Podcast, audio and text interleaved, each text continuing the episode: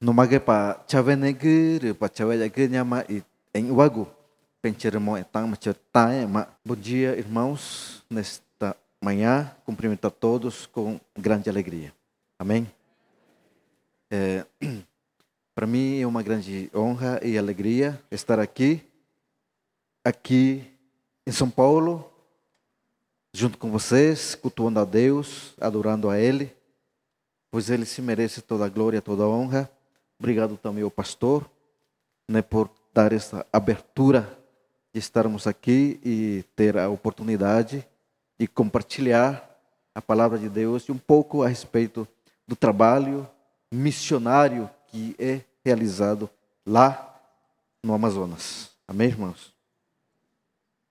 Um pouquinho a respeito da minha, da minha trajetória. Eu sou casado, minha esposa está aqui. Eu sou do clã da garça, a minha esposa é do clã da onça, né? Então, a tribo ticuna a qual eu pertenço, ele foi organizado por famílias clânicas, a fim de regular o casamento, a fim de que não haja um casamento fora da regra. Então, eu sou do clã da garça, a minha esposa é clã da onça. O casamento correto na cultura ticuna. Amém? Tenho quatro filhos e os filhos adotam o clã do pai. Portanto, meus filhos são do clã da garça, né? É, os quatro filhos, os primeiros são gêmeos, né? O nome de um é Caleb, o nome do outro é Josué. Eles têm 22 anos. Josué, ele, pela graça de Deus, ele ingressou início desse ano na UFSCar e ele mora em Sorocaba e estuda ciência da computação. O Caleb, ele também ingressou na universidade no ano retrasado e estuda enfermagem na Unia Evangélica. Ele está no, no quinto período, falta mais cinco períodos para ele concluir o curso dele. O outro filho chama Fred, né? Ele estuda em Manaus, na Universidade Estadual do Amazonas, e ele faz o curso na área de engenharia civil, né? Bom, ele está meio é, falou para mim que ele está pensando se ele continua no curso.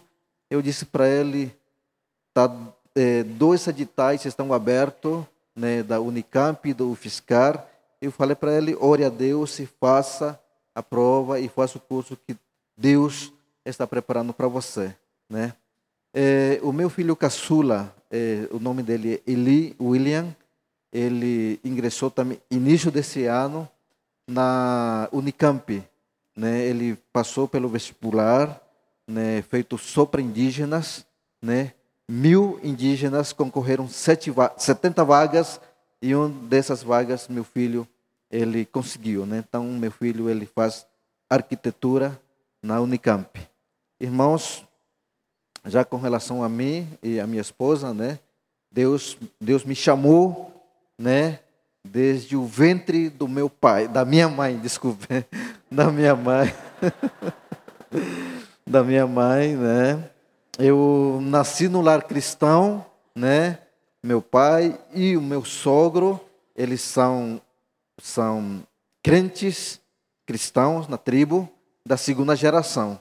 Né? Os primeiros crentes da nossa tribo foram nossos avós, que abraçaram o evangelho, que eles se renderam aos pés de Jesus, e a partir daí a história do meu povo mudou para melhor. Então hoje nós temos uma história abençoada. Amém? E eu nasci no lar cristão, meu pai é pastor, foi era pastor, porque meu pai já faleceu. Né? Então, quando eu nasci, meu pai tinha um ano de, de, de convertido. Né? Então, meu pai foi salvo.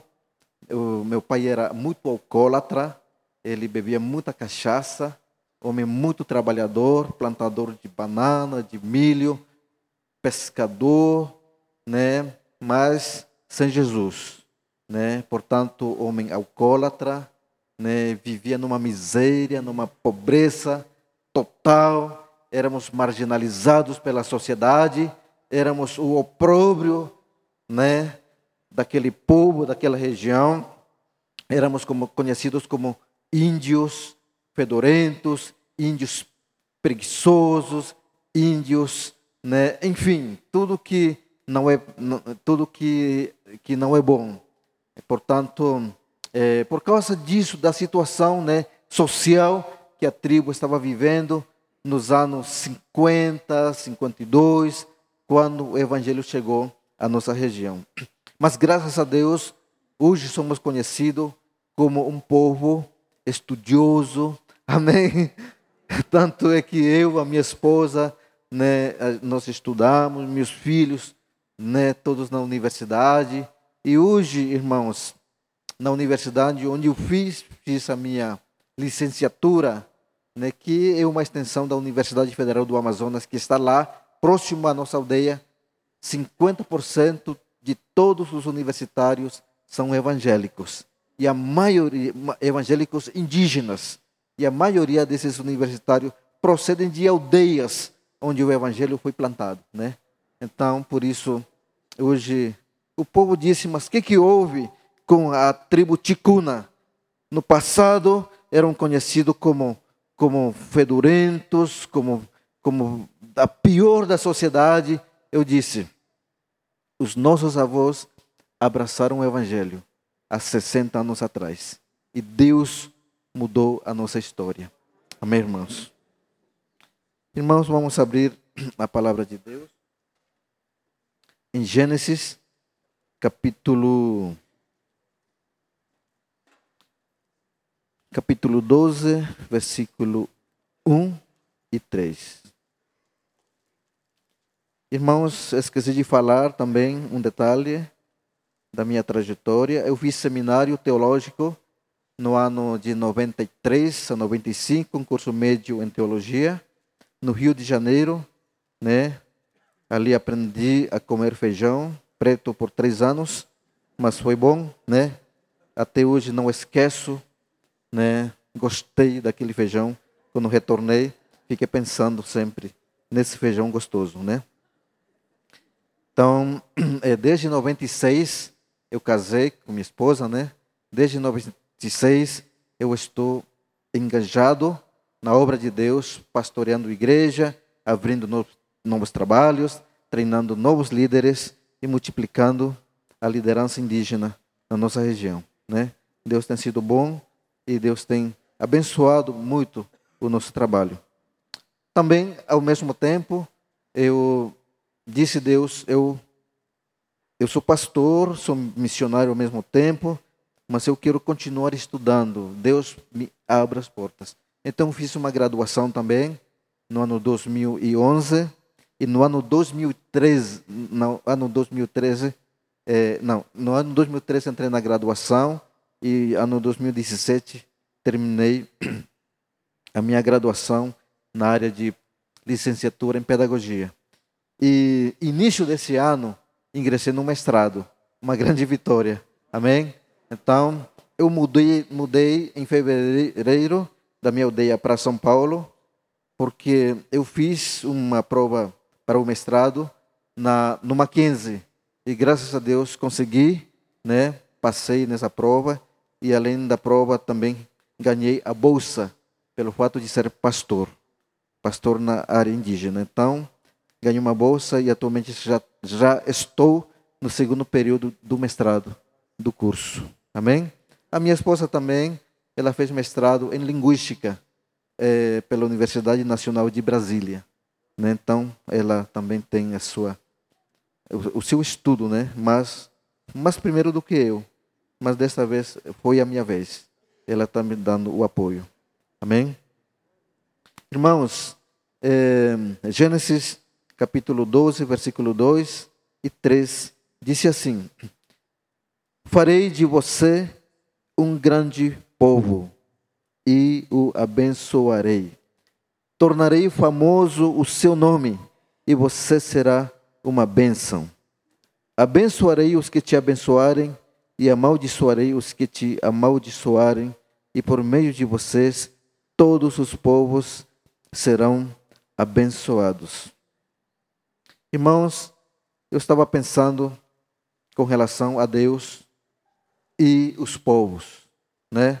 Porque, irmãos, houve uma época, os, os irmãos sabem muito bem a história dos povos indígenas do nosso país. Não é uma história é, que seja uma história é, muito boa, né? A história com relação aos povos indígenas do nosso país é uma história que gera uma tristeza, é uma história que gera um certo, uma certa preocupação, né? E eu, como estudioso e pesquisador na área dos povos indígenas, é, tem momentos que eu fico triste, tem momentos que eu fico, Senhor, mas, mas por que é, Deus permitiu que todas estas coisas acontecessem?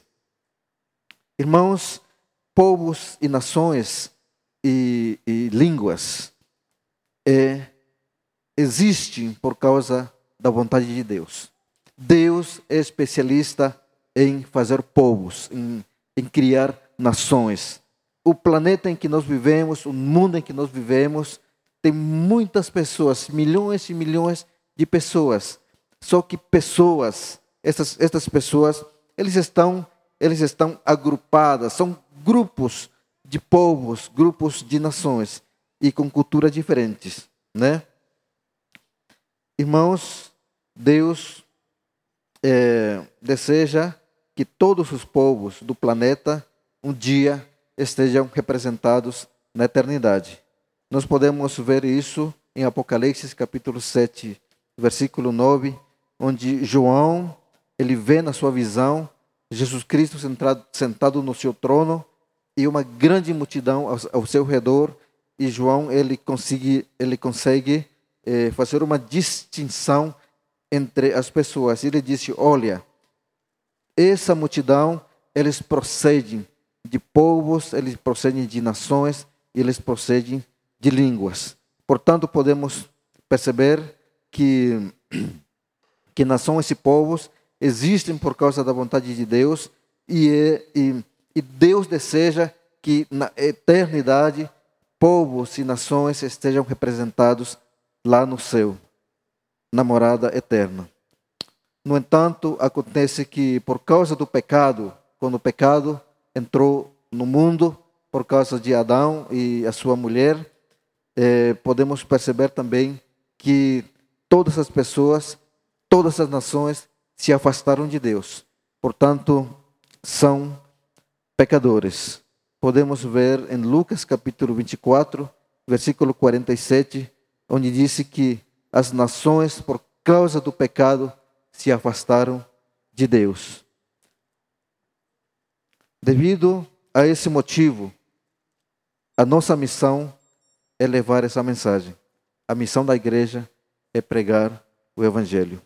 É porque Deus deseja que todos os povos conheçam o seu amor. Irmãos, no Antigo Testamento podemos ver que Deus criou um povo, criou uma nação, chamado a nação de Israel. E Deus criou esta nação, Deus inventou essa nação é, através de uma família chamada Abraão.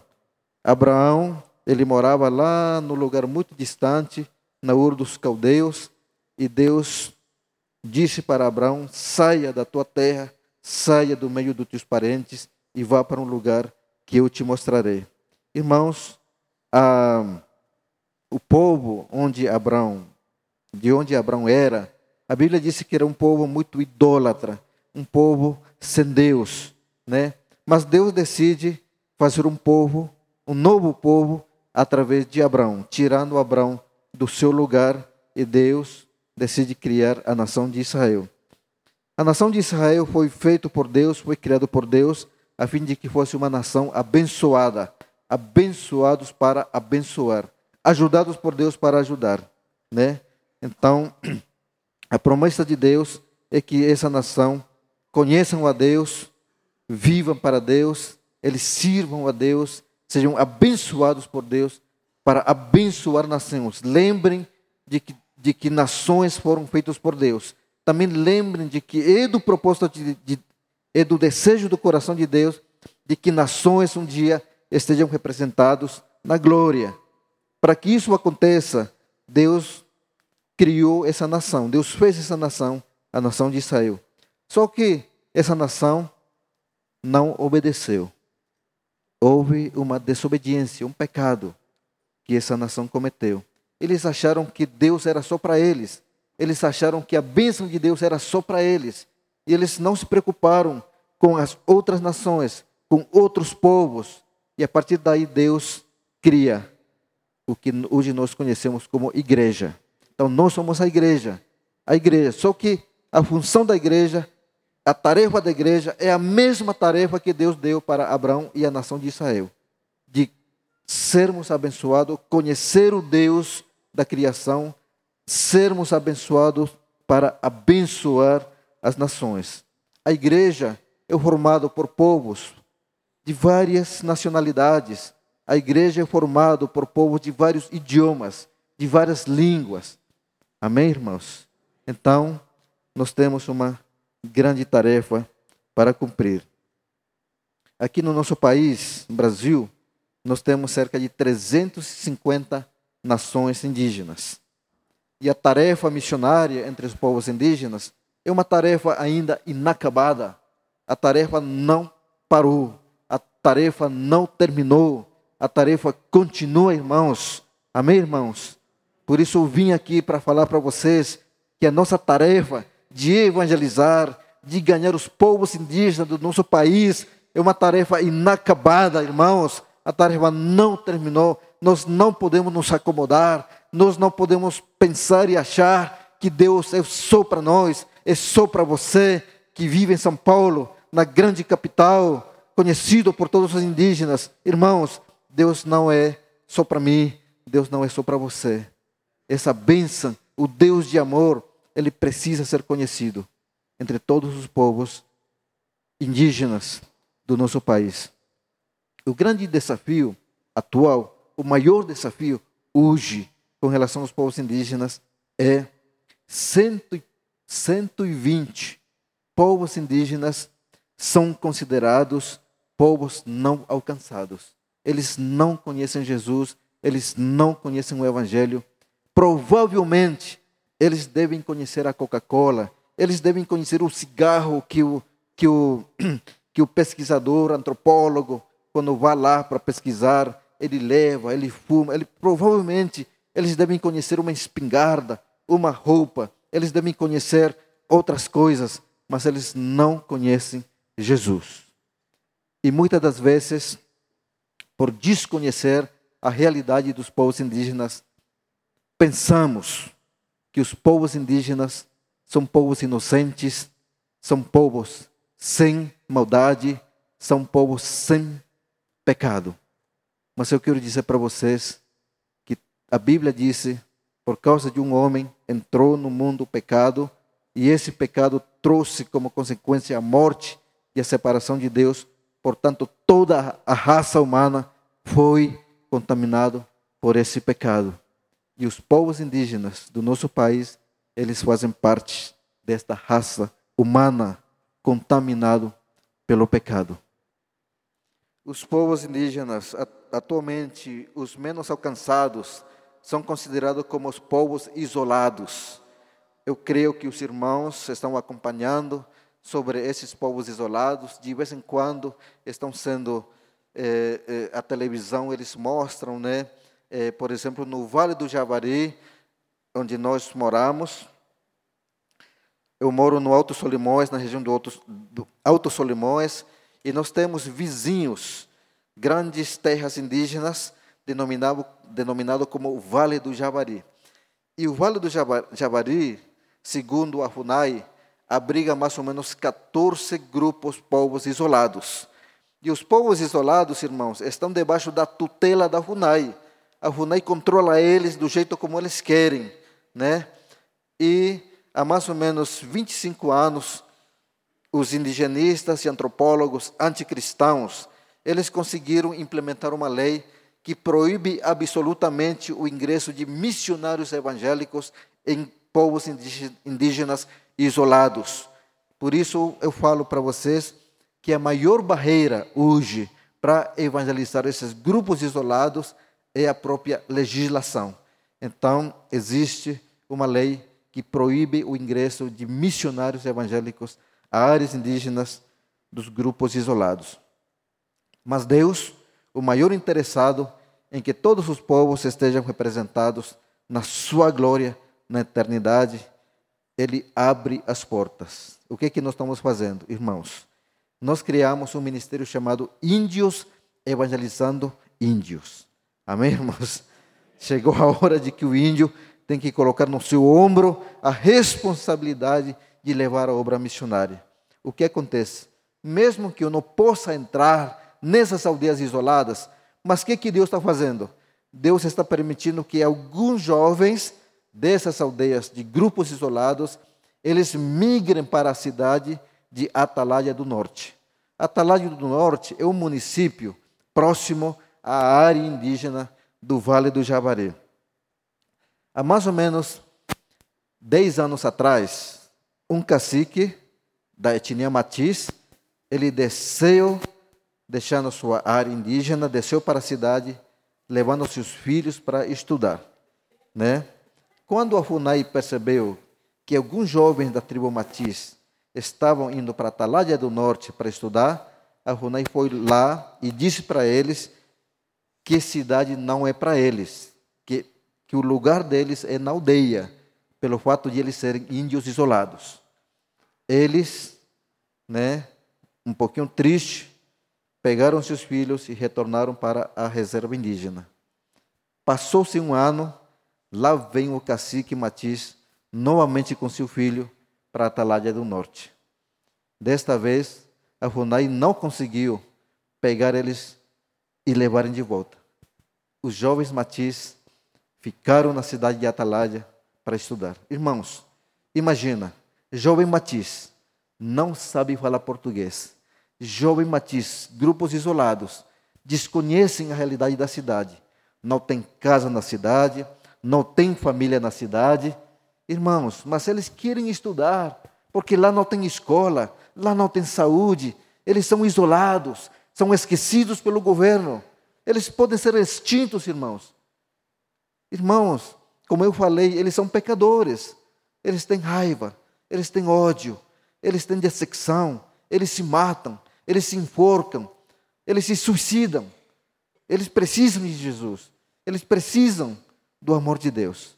Os jovens ficaram na cidade de Atalaia do Norte. Imediatamente nós percebemos que aí havia uma oportunidade dada por Deus para evangelizá-los. Irmãos, há 10 anos atrás, nós iniciamos um ministério. Esse ministério chama-se a Casa de Apoio aos Estudantes Indígenas do Vale do Javari. Construímos várias casinhas com alojamentos e uma cozinha e um refeitório.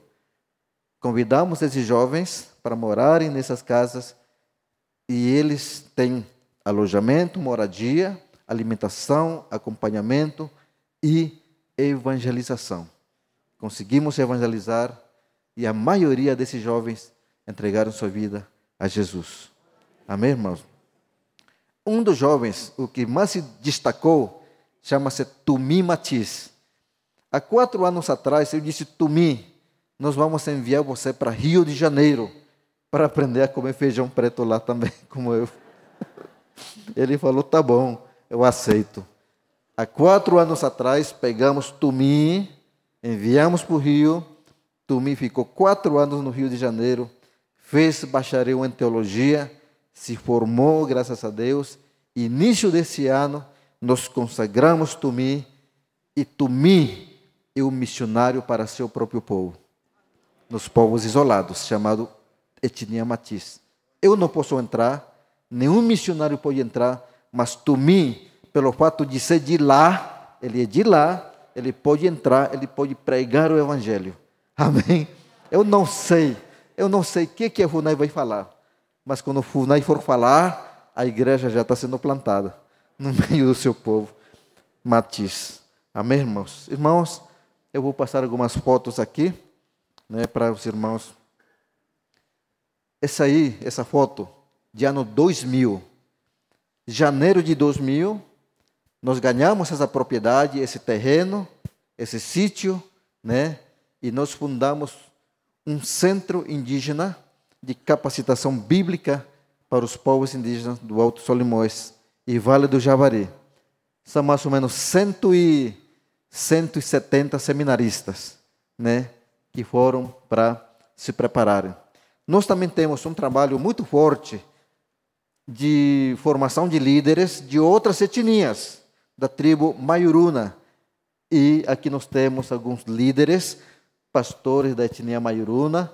Né? Esse aqui é a tribo Matiz, são grupos isolados. Esse aí é o cacique que está à esquerda, que entregou, que levou seu filho para a cidade e hoje o filho dele é o missionário no meio do povo deles. Amém? Pode passar. Esse aqui é o seminário também, né? Lá no Amazonas. Esse aqui, janeiro desse ano, porque o nosso seminário ele é por módulos. Então, todo janeiro de, de cada ano, nós convidamos os seminaristas de várias aldeias e várias etnias. E eles ficam durante um mês nesse lugar onde eles eles dormem, é, comem, tomam café, almoço e janta.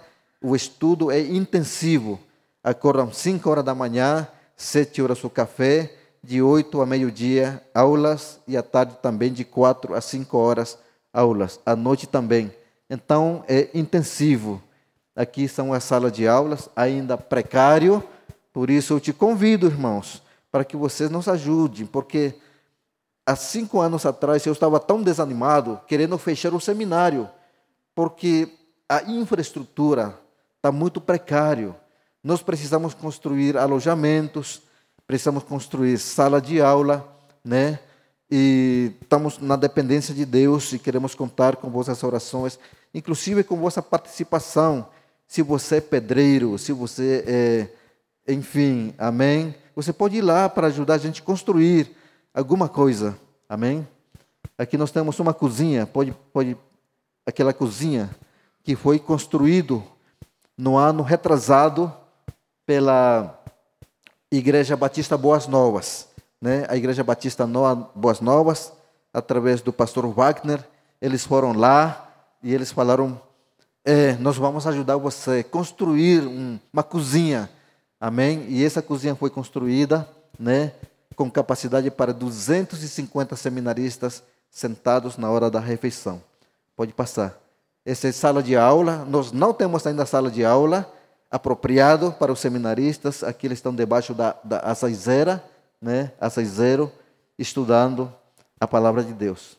Pode passar.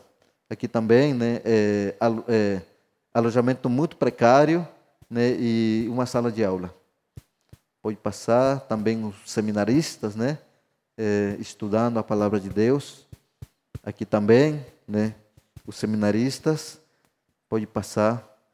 Aqui os próprios ticunas já estão mexendo a massa de concreto para um piso desse, dessa, desse casarão que os irmãos estão vendo aí. Pode passar. Aqui os seminaristas também estudando a palavra de Deus. Passar. É, aqui também é, o momento de aulas, né? Pode passar. Pode passar. Aqui nós temos esses líderes ticunas que se formaram no seminário. E a cada janeiro eu convido eles para serem voluntários lá no seminário, tanto para ensino e para é, área da cozinha, da limpeza, enfim, e para ajudar a gente ah, na parte da direção. Pode passar. São os líderes também. Pode passar. Essa aqui na hora da refeição, né? Para receber o café, ou almoço, ou janta. Pode passar. Aqui eles estão deitados, estão muito cansados. Nós precisamos construir um alojamento masculino, irmãos. Eu preciso que vocês orem por, por nós, para que Deus supra o dinheiro para a gente construir esse alojamento. Aqui eles estão deitados ali, muito cansados, mas eles precisam de, um, de uma cama e um colchão, porque é intensivo o estudo, irmãos. Eles precisam depois de um bom descanso. Pode passar. Aqui também sala de aula, né? Em aulas. E tem mais? aqui é a formatura, né? Aqui está sendo feita a formatura da, da, de uma das turmas. Pode passar. É, aqui também é a formatura. Pode passar. Aqui recebendo o cocar, né? Esse cocar é a gravata do índio, né? A gente não tem uma gravata aqui, mas tem na cabeça, né? Que é o cocar. Eles estão recebendo a gravata, o cocar, né? Amém? Pode passar. Aqui também. Amém? Pode passar. É, isso. Irmãos, uma novidade para contar. Conversando com pessoas da Junta de Missões Nacionais, lá no Rio, eles falaram para mim, Eli, o que tu acha? No ano que vem, nós queremos iniciar nesse lugar, nesse local, o primeiro radical indígena. Eu falei, vocês demoraram em fazer isso. Por que vocês demoraram? Eu estava esperando há muitos anos um radical indígena. Finalmente, irmãos, o, coração foi aberto. Então, no mês de março, iniciaremos um radical indígena que vai ser aberto tanto para indígenas e não indígenas.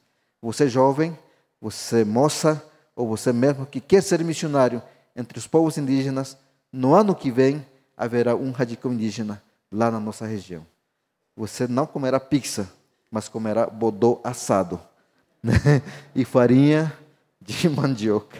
Amém, irmãos?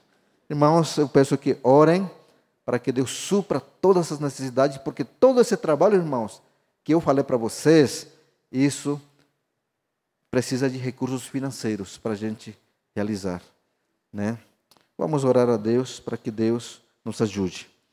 Amado Deus, neste momento nós te agradecemos de coração, porque sabemos que o Senhor é bom, o Senhor nos chamou para servir ao Senhor.